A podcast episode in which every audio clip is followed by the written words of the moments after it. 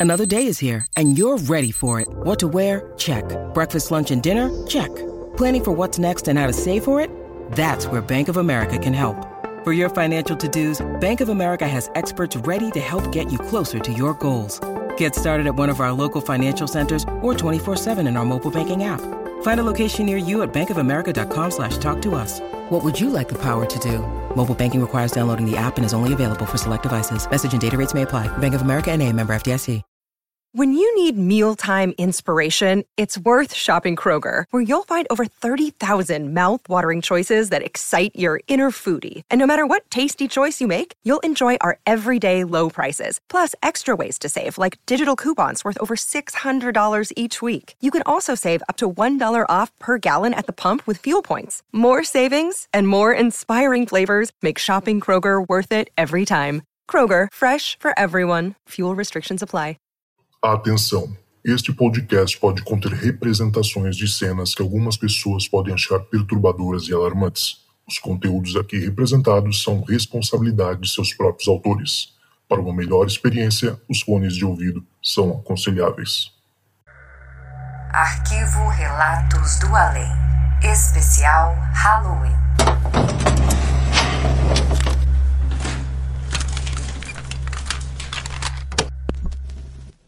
Olá, Zucas. Olá, amigos do Relatos do Além. Meu nome é Gustavo, eu tenho 40 anos, sou de Jaboticabal, interior de São Paulo. E antes de começar, eu queria dar os parabéns para vocês pelo sucesso que é o podcast Relatos do Além. Adoro o programa e estou muito contente que vocês venham alcançando tanto reconhecimento. Bom, eu quero contar algumas histórias que são da minha avó. Minha avó se chama Lina, ela tem hoje 85 anos, mora aqui com a gente em Jabuticabal, mas ela não é daqui, ela é de Cunha, interior de São Paulo. Na verdade, ela é de Campos Novos, que é um distrito de Cunha. Uh, Cunha é uma cidade que fica na Serra da Mantiqueira, perto da divisa com o Rio de Janeiro. E Campos Novos, hoje em dia, tem 3 mil habitantes esse distrito. Então você imagina lá nos anos 30 e 40 como esse local devia ser isolado. Na verdade, essa é a palavra que ela sempre usou para descrever o local que ela nasceu, isolado. Não tinha uma vila, não tinha nada, era simplesmente um lugar com um nome. Uma casinha aqui e outra alguns quilômetros de distância. Eles não tinham luz elétrica, eles não tinham água encanada, eles não tinham nada lá. Segundo ela, eles não tinham nem vizinhos. Os vizinhos moravam todos muito longe, então nem se encontravam. O primeiro caos, porque na verdade ela me conta essas coisas como causos, o primeiro caos dela envolve Saci. Minha avó diz que uma vez ela estava retornando da roça com o pai e os irmãos, fim da tarde, comecinho da noite, para casa. E ele, como eu falei, eles moravam ali, ali era no meio da Serra da Mantiqueira, né? Então é, era mata, né? floresta tropical em volta. E os caminhos deles eram por trilhas no meio da mata. E ela estava voltando numa trilha ali com eles, como ela era menorzinha, tinha oito anos, ela era que ficava por último na fila. E ela percebeu que atrás dela tinha alguma movimentação, ela sentia. Tinha a impressão de que tinha alguém seguindo, barulho atrás dela, passo, alguma coisa assim. A princípio ela pensava que devia ser algum bicho, né? Alguma coisa. Ficava encanado, olhava para trás, mas não via nada e seguia andando. Até que aquilo lá ia, continuava, ia aumentando. Ela ficava com medo se fosse algum bicho ali atacar eles, né? Ela se virou, viu uma movimentação ali numa, numa moita, né? Num matagal ali atrás do lado dela Aí, instinto de criança curiosa, ela foi até aquela moita, abriu a moita com os braços e, para surpresa dela, na frente dela, segundo a minha avó, tinha um serzinho da altura da cintura dela. Então é bem pequenininho, porque minha avó tinha oito anos. Se pegar a altura de uma, da cintura de uma criança, né, de oito anos, era bem pequenininho. E a palavra que ela sempre usou para descrever era um serzinho. Ela disse que esse serzinho tinha a altura da cintura dela, era magrinho, tinha uma perna só e era negro. Ela olhou para aquilo, tomou um susto, Disse que ele tomou um susto também, deu um pulo e desapareceu no ar. Ela sempre enfatizou isso, que ele não pulou pra mata e sumiu. Não, ele pulou para cima na frente dela e desapareceu. Ela deixou de ser a criança curiosa, virou a criança assustada, foi correndo para falar com o pai dela, explicou o que, que ela tinha visto. E o pai dela, calmo e tranquilamente, disse: Ah, isso é saci, tem muito disso por aqui, né? Então ele já estava ligado nessas coisas, segundo ela, ele já tinha visto isso também. Bom, o segundo caos dela, esse aí já é um pouco mais assustador. Eles moravam numa casa de pau a pique, né? Numa clareira lá da, da mata, onde eles podiam também ter a rocinha deles ali, uma plantaçãozinha pequena em volta. Essa casinha de pau a pique deles, casa de pau a pique, para quem não sabe, é uma casa de. A estrutura dela é feita de, de bambu, né? Um pedaço de madeira e ela é preenchida com uma massa de barro. Chão de terra batida, fogão a lenha, telhado de palha. Então, assim, eles eram muito, muito, muito pobres. Minha avó, ela fala que eles viviam que nem bicho, sabe? É a expressão dela. Então, ela diz que algumas vezes, não uma vez só, mas que era comum, algumas vezes aconteceu o seguinte: no meio da noite, quando estava todo mundo já em silêncio, preparado para dormir, a casa tinha um cômodo só, então dormia todo mundo junto eles começavam a escutar barulhos de passos dando volta na casa do lado de fora. Que às vezes parecia ser barulho de, de uma pessoa só, às vezes pareciam ser passos de mais de uma pessoa. Que além desses passos, eles ouviam uma espécie de lamento, uma espécie de gemido, sabe? Uma voz humana ou vozes humanas fazendo um, um som de dor, de tristeza, sabe? Ela sempre descreveu como um gemido ou um lamento que acompanhava esses passos em volta da casa e também barulho de corrente se arrastando, corrente metálica se arrastando no chão e que esses, esses sons, né, davam a volta na casa. A casa era feita de barro com bambu, então às vezes tinha alguns furos e aqueles ela ou os irmãos dela que tinham um pouquinho mais coragem se arriscavam a olhar e viam tipo, alguma coisa passando por ali, né? A escuridão era muito grande, você imagina no meio da roça de noite, não tem um poste, não tem a única coisa é a luz da lua, então era muito difícil conseguir ver o que tinha ali fora. Mas que às vezes pela luz da vela, assim, eles conseguiam ver que alguma coisa passava e que aí eles ficavam bem assustados, mas que o pai dela lidava com isso com uma certa naturalidade. A mãe dela também.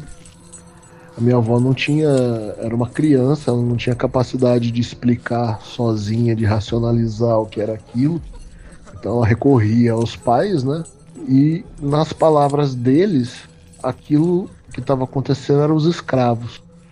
Eles não diziam que eram os espíritos dos escravos, fantasmas. Eles apenas falavam: ah, são os escravos, não precisa ficar com medo que eles não vão fazer nada. E aquela região de Cunha, historicamente tinha muito quilombo. Cunha fica próximo de Paraty. Tem até uma estrada muito bonita que liga as duas, né?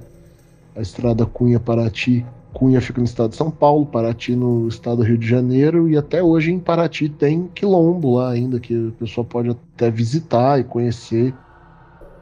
Então, a minha avó, ela, depois que saiu de, de Campos Novos, daquele local ali, mudou para Guaratinguetá já com 16 anos, ela já entende, mais velha, entendendo algumas coisas, principalmente espiritismo, ela passou a associar aquilo com espíritos de escravos que provavelmente viveram naquela região.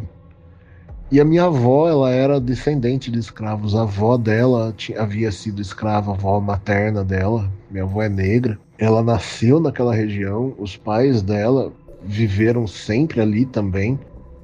Então ela não sabe dizer nem se aqueles escravos de repente eram parentes, sabe? Se havia alguma ligação entre eles.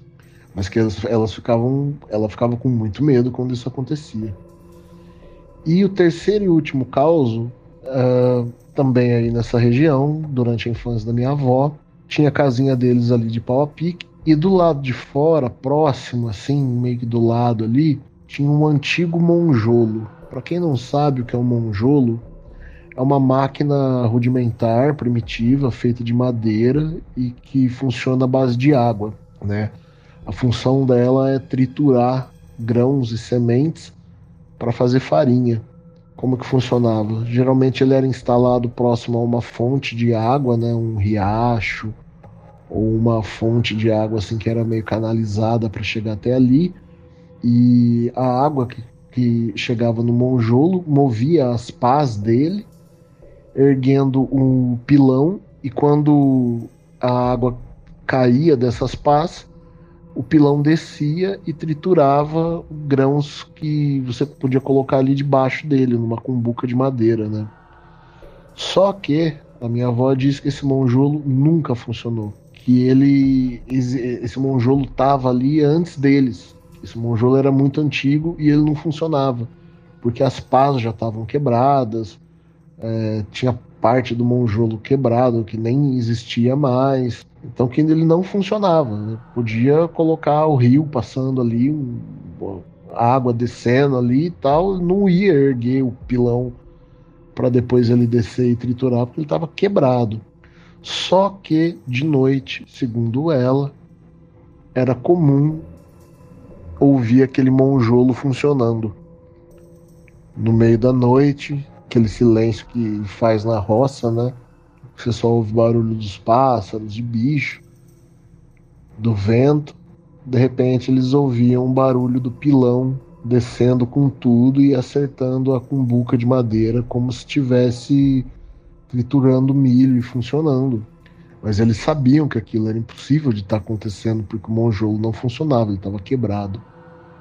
A única forma daquilo acontecer é se alguém fosse lá, erguesse o pilão do monjolo com as mãos, soltasse, e aí ele ia triturar o grão ou a semente que estava ali embaixo.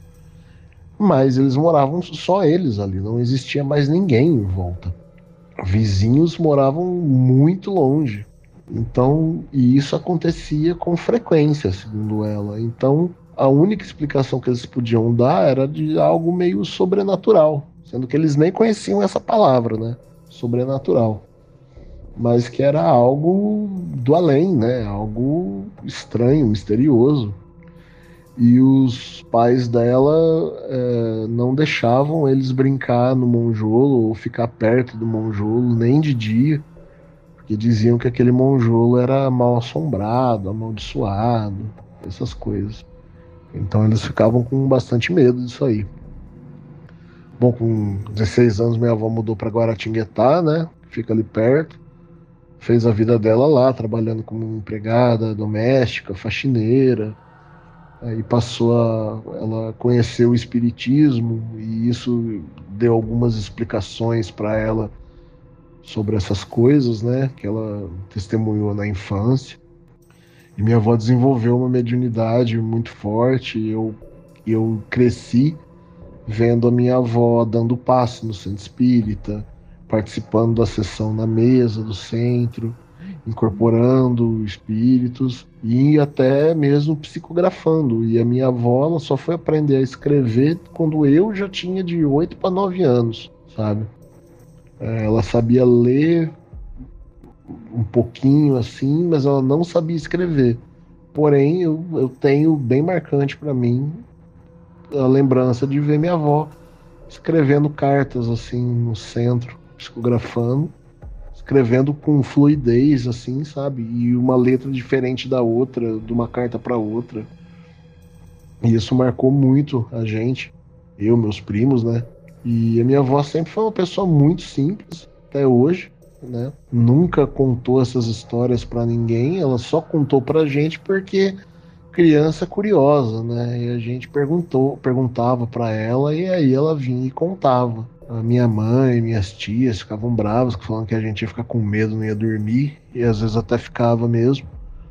Mas ela contava pra gente, né? Não, não tinha por que inventar ou querer impressionar, impressionar os netos, né? É, essas histórias que ela contou fazem parte do folclore da família e a gente vira e mexe, relembra essas histórias e tenta tirar algum, algum caos novo dela para ela contar pra gente. Bom, é isso. Espero que vocês tenham gostado desses, desses causos da minha avó, Dona Lina. Queria deixar mais uma vez os parabéns para vocês pelo sucesso do trabalho. Adoro Relatos do Além. Aguardo todos os episódios. E é isso. Um grande abraço para todos vocês.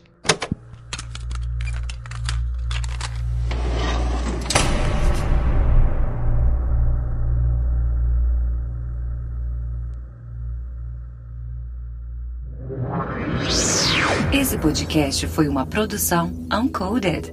Acesse uncodedprod.com para saber mais.